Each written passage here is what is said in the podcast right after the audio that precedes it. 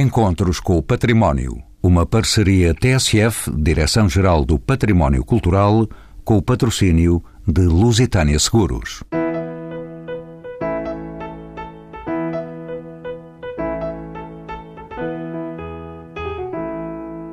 Arte contemporânea e museus no século XXI. Esta temática surgiu na semana passada, quando em Lisboa se erguia a Conferência Internacional The Museum Reader, organizada pelo Instituto de História da Arte da Faculdade de Ciências Sociais e Humanas da Universidade Nova de Lisboa e pelo Museu Nacional de Arte Contemporânea, Museu do Chiado. Este encontro, que reuniu participantes de vários países, teve por objetivo, entre outros, propor linhas operacionais e pontos notáveis para pensar, refletir e debater novas realidades, práticas e condições de trabalho detectadas nos museus do século XXI. São convidados deste programa Emília Tavares, mestre em História da Arte e investigadora da História da Fotografia, é conservadora e curadora para a área da fotografia e multimédia no Museu Nacional de Arte Contemporânea, Museu do Chiado. Hugo Canoilas, artista, vive em Viena, da Áustria e é autor do projeto Debaixo do Vulcão. Pedro Dilhano, de nacionalidade espanhola, é historiador de arte, crítico de arte e comissário, faz pós-doutoramento. Maria Trabulo, artista, vive entre o Porto e Viena. E Sandra Jurgens, investigadora de pós-doutoramento, é doutorada pela Faculdade de Belas Artes da Universidade de Lisboa, a quem pergunto por outros objetivos desta conferência internacional. Esta conferência é sobretudo para analisar aquilo que é a realidade dos museus, quer numa análise daquilo que foi o passado dos museus, sobretudo tendo em perspectiva o século XX e também aquilo que se perspectiva para o futuro. Isto é, o que é que o museu pode ser hoje e também, digamos assim, naquilo que pode se tornar e transformar.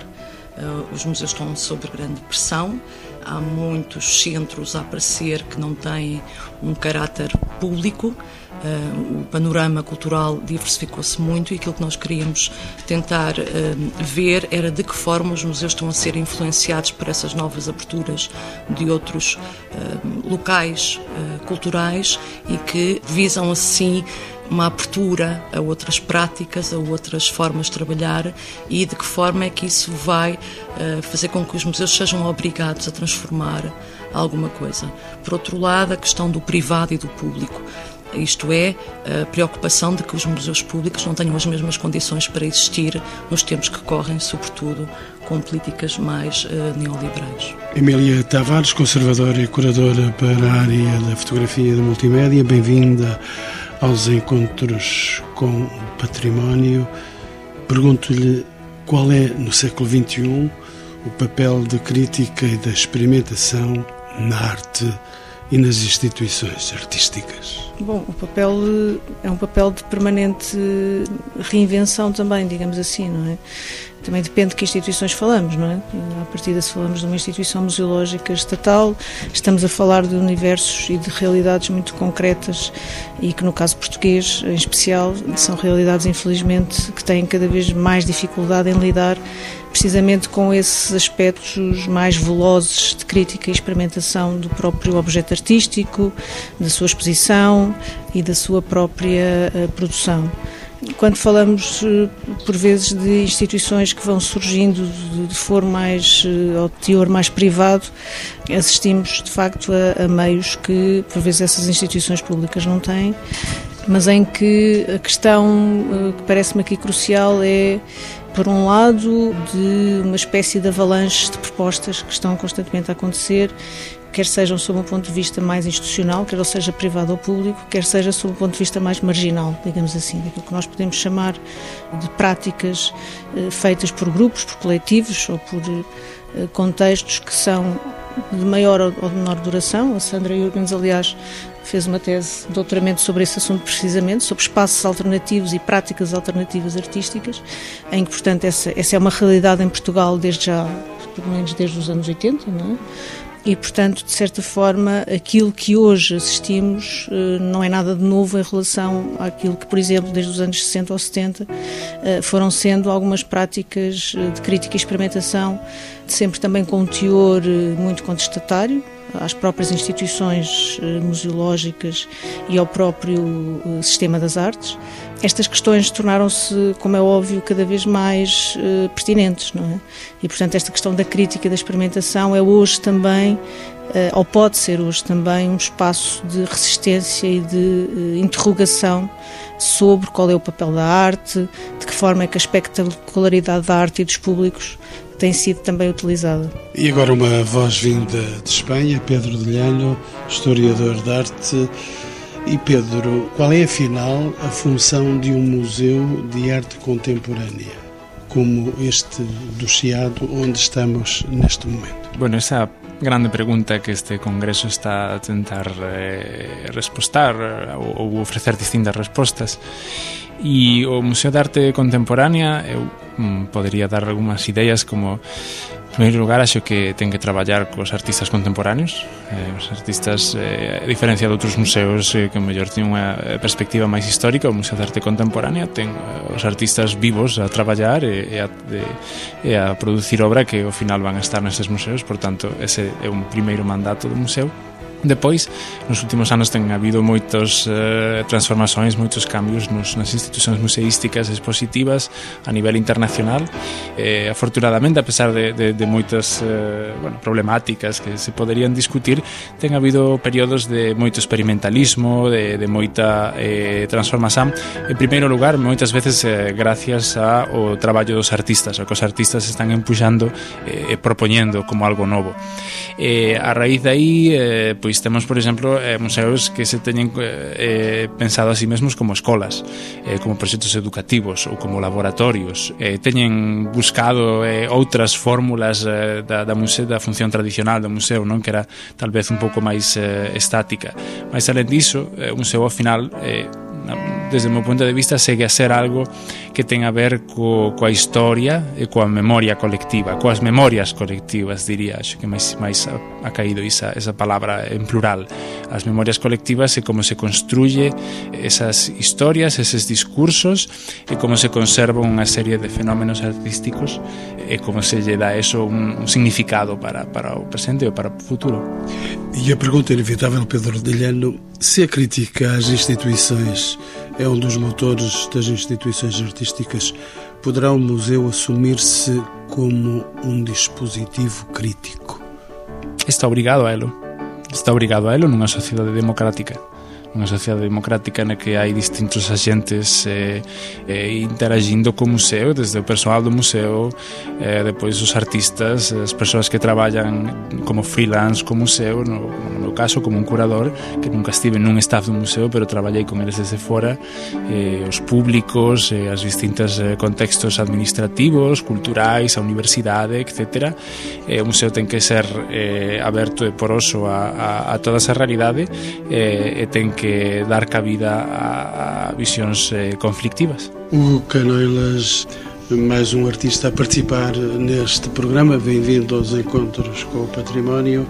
Num momento tão complexo e desafiante como que vivemos, qual poderá ser o papel do artista? Eu julgo que existem momentos de grande fulgor artístico que surgem a partir de, das adversidades uh, políticas e socioeconómicas. Portanto, julgo que a crise que se viveu e que se está a viver e que se, provavelmente se vai estender é um terreno fértil que nos dá mais facilidade a reagir a uma agenda política e económica. Portanto, é de esperar que existam mais artistas a dirigir o seu desconforto para um conjunto de problemas que afetam o todo. O problema tem que ver com o facto de uma crise económica afetar diretamente as condições de uh, subsistência, mas também de divulgação ou de apresentação dessa mesma crítica.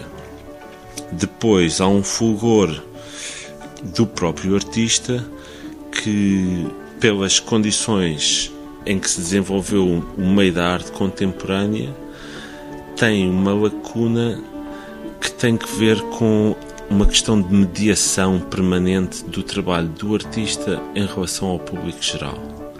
Eu acho que o grande desafio para, já que estamos em Portugal, falamos de um problema português, mas que será geral, é conseguir construir uma plataforma de tal forma horizontal onde os artistas possam usufruir em determinados momentos de uma aproximação na primeira pessoa a um público de forma a constituir uma experiência não mediada com esse público geral.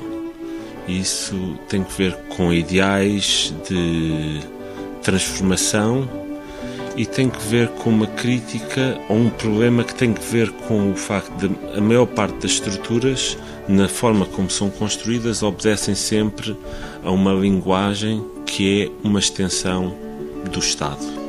E na sequência destas observações feitas por Hugo Canoilas, eu pergunto a Sandra Jurgens que é doutorada pela Faculdade de Belas Artes de Lisboa. Como sabe, a arte contemporânea é marcada por uma diversidade tão grande de linguagens, de materiais, de tendências e suportes que o discurso expositivo não pode ser uniforme. A pergunta é: pode o museu moderno albergar e mostrar esta diversidade? Caberá a arte contemporânea no espaço necessariamente confinado do museu? Pergunto a Sandra Jurgens. Uh, sim, estamos a falar de um museu contemporâneo e claro que há, muita, há uma grande diversidade de linguagens. Nós, neste caso, e acho também é um, tem a ver com, com muito com o olhar de um, de um curador ou de uma, mesmo de uma historiadora, como também é o meu caso, em que olhamos para aquilo que mais interessante é o que se está a fazer nos tempos atuais, ainda que assim mesmo possa haver uma grande pluralidade de práticas.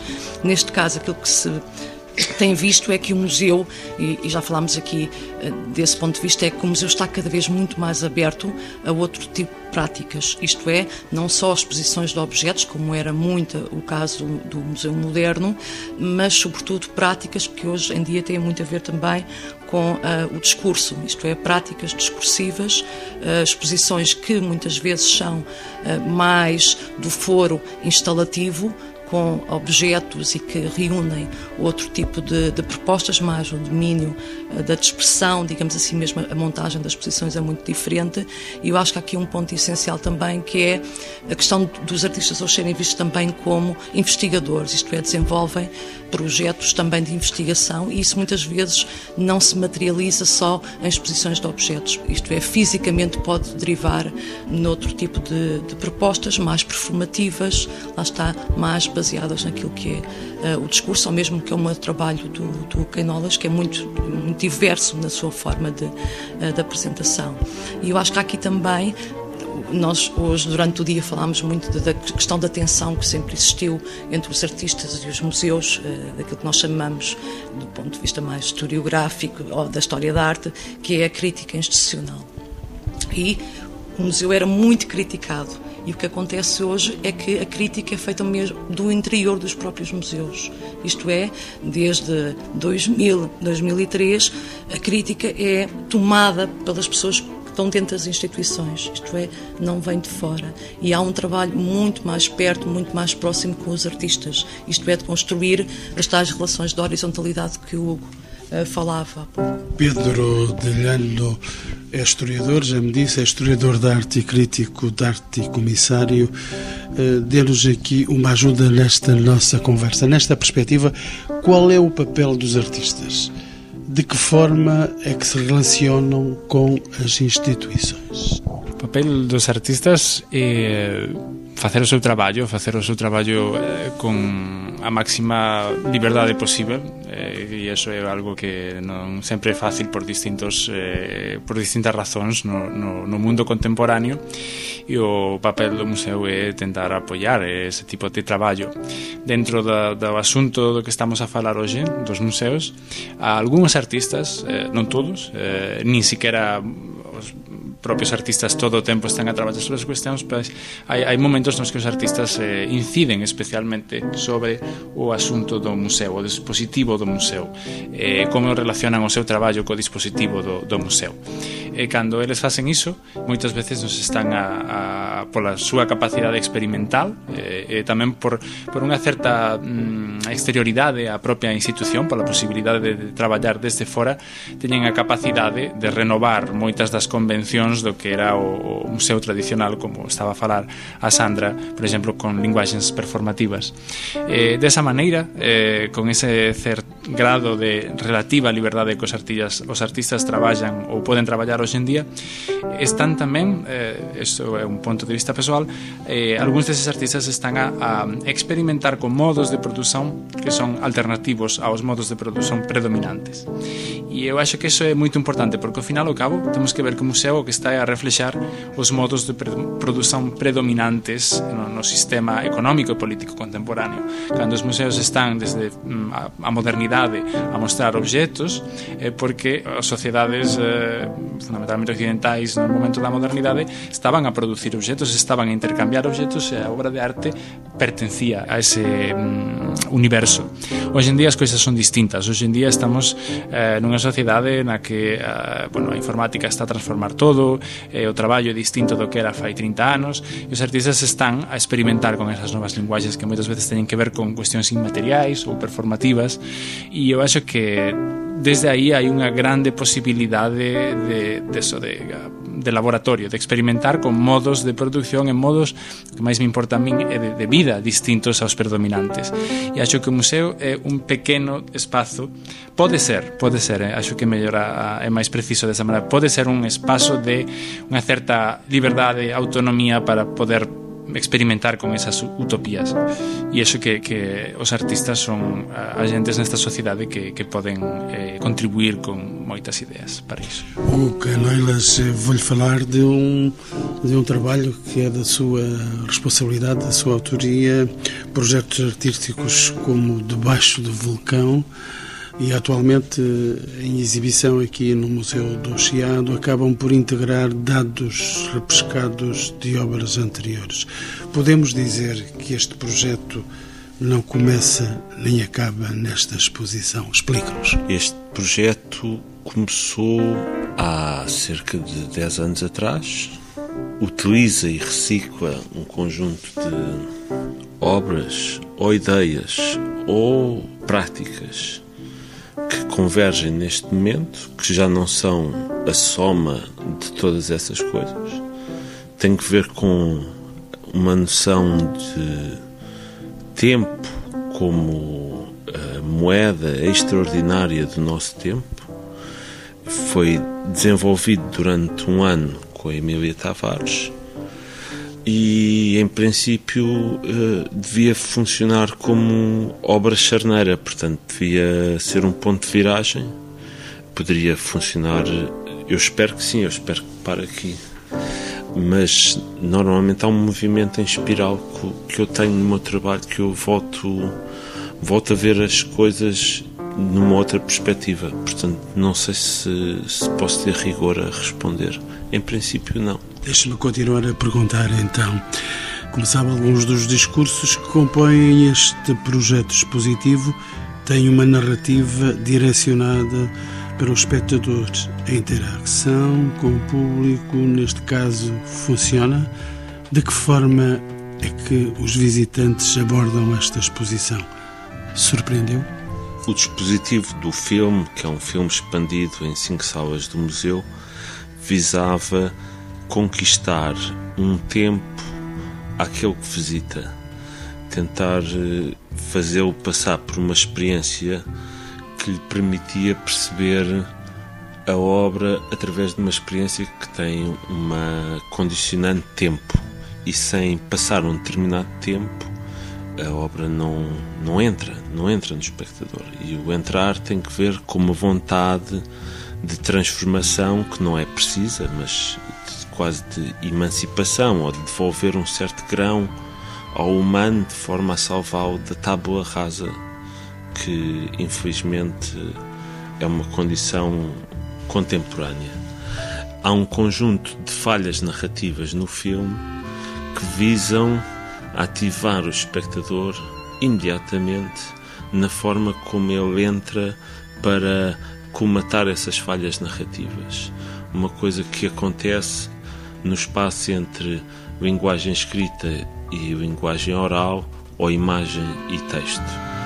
então, mesmo que não fale, normalmente se vir um casal de mão dada a caminhar muito lentamente, mas o narrador está a dizer que eles caminham separados e de forma apressada, será natural que aquilo que vê dentro da sua cabeça imediatamente comece a comatar essas quebras na, da narrativa. É uma armadilha, é uma armadilha para, para conseguirmos ganhar um pouco de atenção e iniciar as pessoas no trabalho. Emília Tavares queria também intervir? Queria, no sentido de que eh, este trabalho, este projeto com o Canoelas, que é um trabalho inserido uh, num projeto bianual que o Museu Nacional de Arte Contemporânea tem, promovido por um dos principais sponsors neste momento do museu, que é a SONAI, que é o programa MNAC Sonai Art Cycles, e que é precisamente um programa que visa dar a oportunidade de trabalhar com um artista uh, durante um ano e permitir que esse artista uh, tenha condições de produção de uma obra inédita. Neste caso deste projeto do Canoelas, e foi ele o artista convidado, portanto é um programa bianual, foi ele o artista convidado o ano passado, e esta conferência surge também através de uma ideia que nós tivemos logo desde o início de, de, do projeto expositivo, que não termina na exposição e que tem atividades muito para lá da exposição uh, e contextos de, de, participação dos próprios intervenientes na exposição, quer fossem os atores de, do filme, quer fossem os técnicos que participaram em todo o processo de instalação da obra, que foram chamados, digamos assim, a ter depois também as suas leituras sobre a obra. Este projeto do Canoelas é precisamente aquilo que temos estado um pouco a discutir hoje sobre a capacidade que os artistas também podem ter para inserir discursos novos dentro do próprio museu. O que tem uma postura em relação à, à prática artística que para mim era muito interessante e que é eh, há uma coisa muito bonita que ele diz que é que acha que o espectador deve ser investido de liberdade e responsabilidade perante aquilo que vê. E é precisamente isso que me parece que é uma das funções fundamentais do Museu de Arte Contemporânea eh, atualmente. Eh, só uma nota que me levou a refletir nestes últimos tempos, completamente por acaso, eh, não foi de facto programado, infelizmente, podia até ter sido, mas não foi. A exposição do Canalas coincidiu com a exposição recente do Amadeu de Sousa Cardoso. Estiveram lado a lado no mesmo espaço. A exposição do Amadeu de Sousa Cardoso no mês, no mês teve 40 mil visitantes, como toda a gente sabe. Foi uma exposição altamente mediatizada, o que quer dizer que o público português demorou 100 anos, a, digamos assim, a reconhecer algo de contemporâneo. Na altura não o reconheceu como contemporâneo, demorou 100 anos a reconhecer a contemporaneidade do Amadeu. Curiosamente, dessas 40 mil pessoas, provavelmente nem sequer 1%, um, um visitou a exposição do Canoelas, que é um contemporâneo. Portanto, temos aqui, digamos, aquilo que me parece ser sempre uma decalagem na cultura portuguesa, quer ela seja do ponto de vista formal e institucional, quer ela seja do ponto de vista dos públicos, em reconhecer e em saber olhar para a contemporaneidade. Canailas vai ter que puxar mais pela sua obra porque não está a ser vista como deve ser.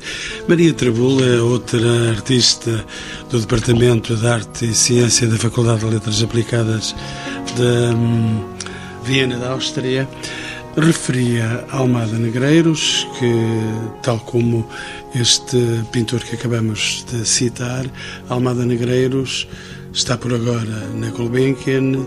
Ele dizia que ser moderno não é fazer a caligrafia moderna, é ser o legítimo descobridor da novidade. Maria Tribulo, num mundo onde tudo parece ter sido já descoberto, há ainda lugar para o novo o que é que lhe parece? E faço a pergunta a uma artista. Parece-me que naturalmente que sim. Aliás, é necessário observar essa, essa frase do Almada Negreiros dentro do contexto em que ela surge e do período histórico em que ela surge, em que a urgência pelo novo era outra e, também o, o contexto cultural em Portugal era diferente e da visibilidade que um artista tinha, aliás, como referiste ao Amadeu de Sousa Cardoso. Parece-me que há possibilidade para o novo e para um artista apresentar uma, uma nova linguagem ou novas interpretações logo que isso aconteça num tempo presente, logo que haja um, um, evento político, um evento social, ou que hajam acontecimentos, podem sempre haver novos discursos. Uh, quanto mais não seja por uma revisitação do passado, seja porque se redescobre a Amadeu passados 100 anos, ou seja porque hum, algo demais é revisitado, ou seja porque algo que não tenha atenção no presente o tem mais tarde.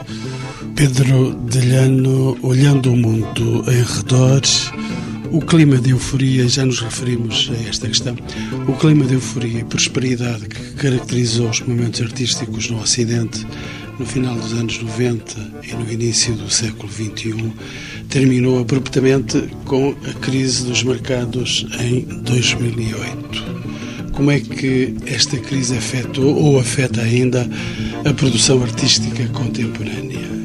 A crise como sabe, também nos bateu à porta. E de que maneira? Pois, uh, sí, moito. Eh, antes desa crise, eh, acho que en España, polo menos onde eu estive a traballar e acho que en certo modo tamén en Portugal, tivemos unha certa ventana de oportunidade porque eh, os dos países tivemos unha historia similar no? en relación á Unión Europea, a entrada na, na, na Unión Europea e a unha serie de procesos de modernización no? que correron paralelos e que deron unhas certas oportunidades e que foi cando unha serie de institucións museísticas eh, novas eh, apareceron no panorama. Eh, acho que iso foi importante porque eh, foi un momento no que todavía había unha especie de, de apoio eh, do Estado ou digamos do sector público ás institucións museísticas e eso pois daba unha certa un contexto para unhas certas oportunidades e para traballar dunha maneira bueno, pois, eh, integrando eses conflictos que falaba antes na, na, na, no traballo dos museos. O que temos visto do 2008 para diante é unha crise do, do modelo do estado de benestar eh, que eh, foi tan forte en Europa eh, desde despois da Segunda Guerra Mundial en a que moitos en España, por exemplo, eh, falo por min, nos mirábamos non? Eh, como algo desexável que, que era algo importante a, a, como a, a adaptar ou a desenvolver en países como España que, que tiveran perdido unha serie de, de oportunidades nese sentido e a crise veu un pouco a, a cortar esta evolución, esta posibilidade e o que viu a facer foi a, a unha eh, tendencia cara a privatización eh, cara a unha maior presenza eh, eh, protagonismo do sector privado eh, na forma na que os museos se dirixen e se xa enxen de contido eso fai que, por exemplo, nos últimos anos eh, sexan máis os mercados, as ferias de arte e os coleccionistas os que teñan eh, levado un liderazgo ideolóxico no mundo da arte eh, se falamos nun contexto ampliado, non internacional.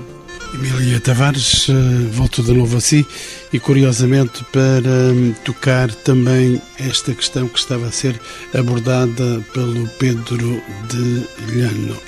Paradoxalmente, algumas obras de arte atingem frequentemente valores astronómicos, traduzindo um clima especulativo dentro do sistema de produção de arte. É assim, de facto, é possível ou desejável inverter esta tendência.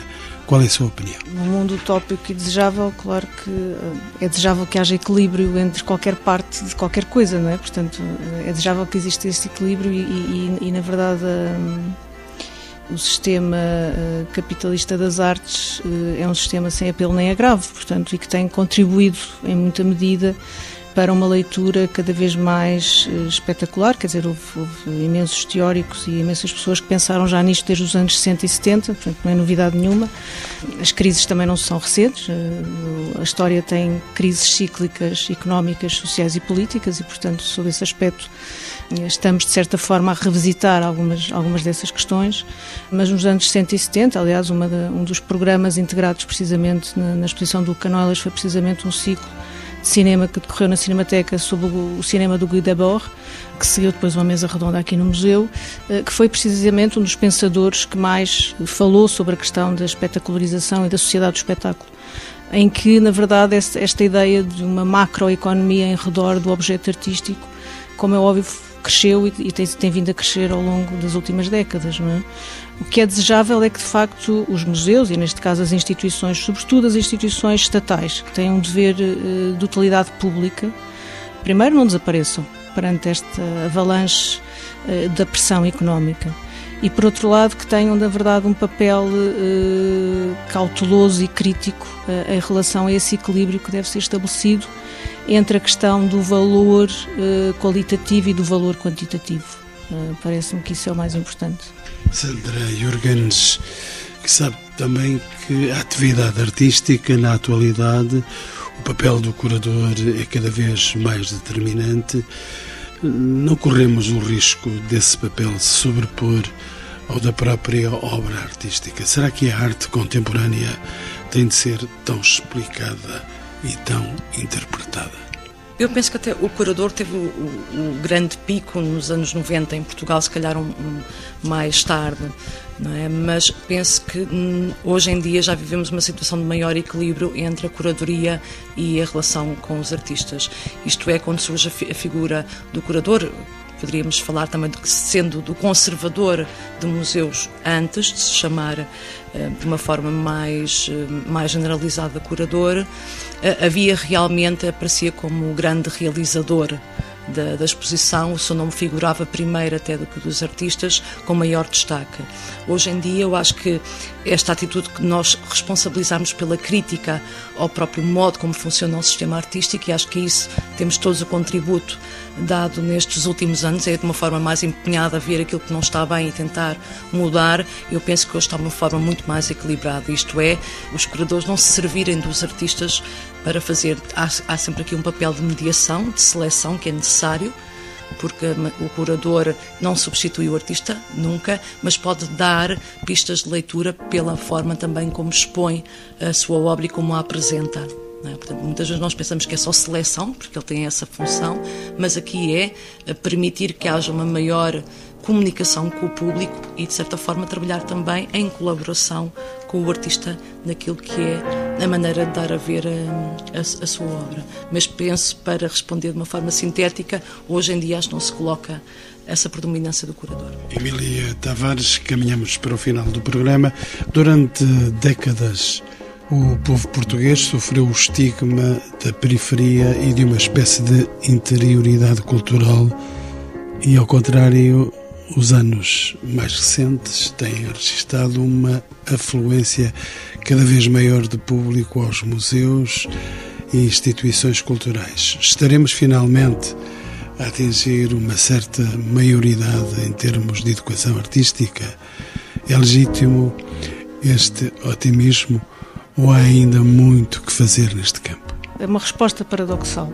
Por um lado, acho que sim, quer dizer, para já houve um investimento enorme Uh, sobretudo a partir da década de 90, na, na, renovação de muitos equipamentos culturais, sobretudo museológicos, uh, ligados ao Estado, uma vez mais. Houve o aparecimento de muitas fundações privadas e de muitas instituições e coleções privadas que também constituíram museus.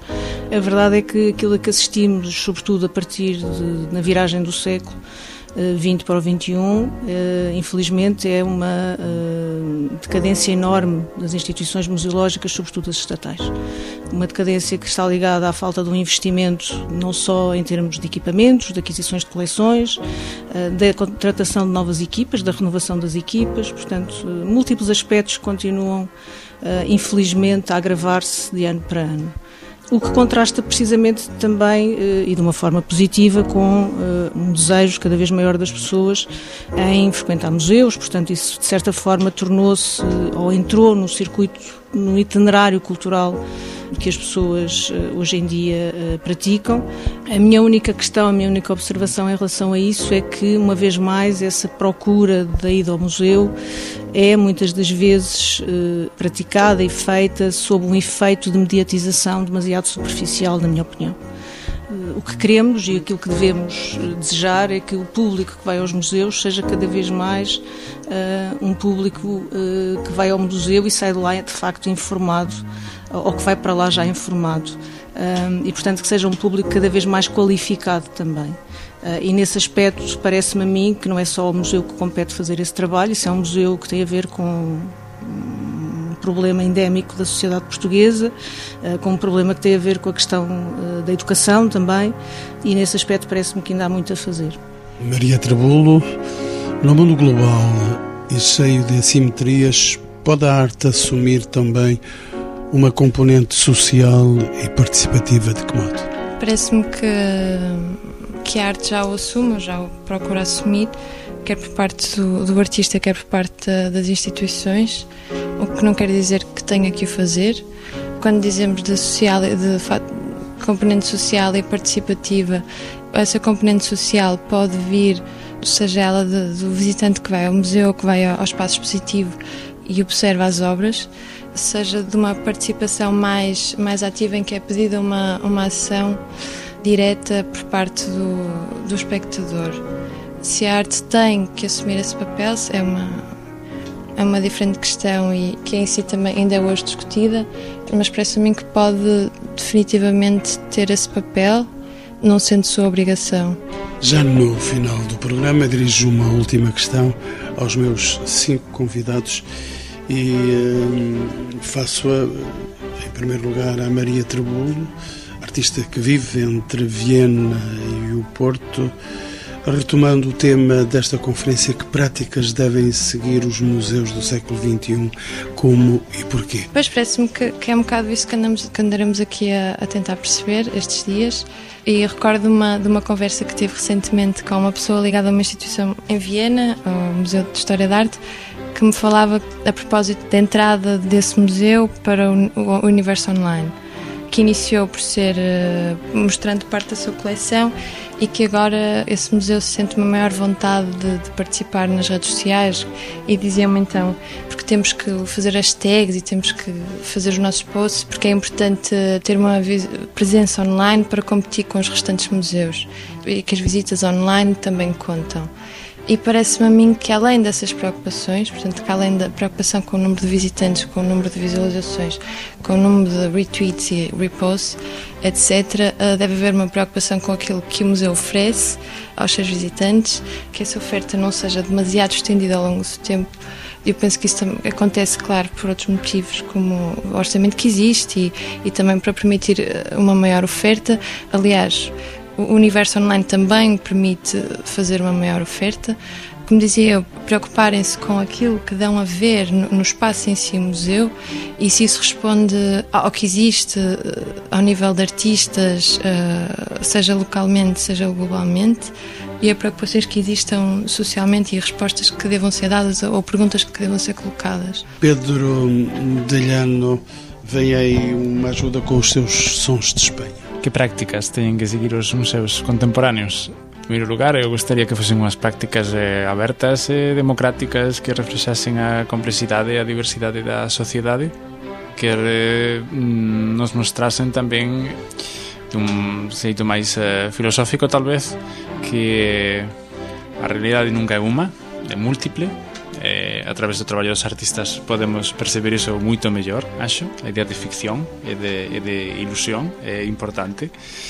E, e acho que, que os museos teñen que traballar ou poden traballar nesa dirección, esa é unha dirección política, é unha dirección de meu punto de vista tamén de resistencia á implantación monolítica de un sistema determinado, que neste caso é o sistema capitalista e o sistema de, de consumo poñer en cuestión, mostrar alternativas, mostrar eh, outros mundos posíveis e tamén poñer en cuestión esta idea da imaxen como espectáculo que moitas veces no resto da sociedade nos está a acosar permanentemente. Sandra Jorgens, eh, professora na Nova de Lisboa, que práticas devem seguir os museus do século XXI? Os museus devem ser abertos, penso que não podem seguir a ideia do mediatismo, isto é, só mostrar artistas, curadores que sejam muito conhecidos e que tragam muito público. Acho que tem que se investir nesses, uh, nesses artistas mais conhecidos e também naquilo que pode atrair mais uh, o público, mas por outro lado, investir também noutras formas e noutras práticas artísticas, porque isso é cultura. A cultura não é só consenso, mas tem que se fazer de uma diversidade de práticas e de visões de, de mundo. Penso que isso é o grande desafio dos museus. É abrir-se um, a essas outras realidades. Uh, hoje alguém dizia, peço desculpa, não me recordo quem, mas era, uh, nós falamos muito da multiculturalidade, isto é, um museu representar a, a questão da globalização e perguntava-se, mas será que num museu os funcionários também representam essa diversidade? ou só estamos à espera que a arte e que o próprio público possa vir a ver obras de diferentes artistas de diferentes mundos e penso que isso é muito interessante, é como é que a própria estrutura se modifica com a nova visão de, de mundo e é isso nós temos que transformar as instituições, modificar a estrutura das instituições, como elas funcionam. O Canoilas, eh, que práticas devem seguir os museus do século XXI? Eu julgo que pura e simplesmente existir.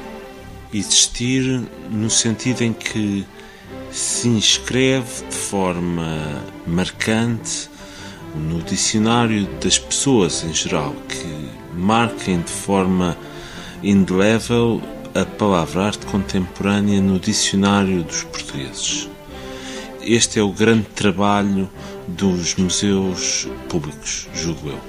Tem que ver com uma relação com o passado, a forma como nós temos a possibilidade de transformar as grandes narrativas numa multiplicidade de narrativas, mas se não, não conseguirmos transformar as pessoas, se não conseguirmos trazer novas testemunhas, porque o público especializado são cúmplices das nossas práticas, o museu não vai existir. Emília Tavares, uma última palavra?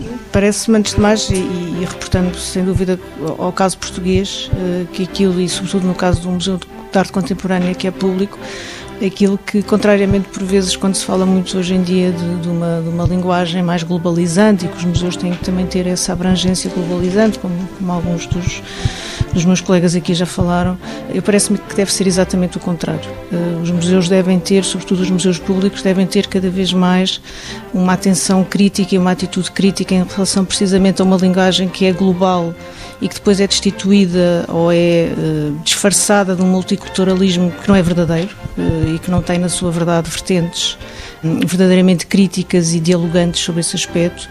E, portanto, parece-me a mim que os museus, sobretudo quando falamos de museus de arte contemporânea, têm que ter objetivos críticos e, sobretudo, objetivos também de abordagem muito específica das suas qualidades e das suas estratégias precisamente para poderem uh, uh, encetar diálogos mais inovadores e menos standardizados, uh, ao contrário do que vai acontecendo.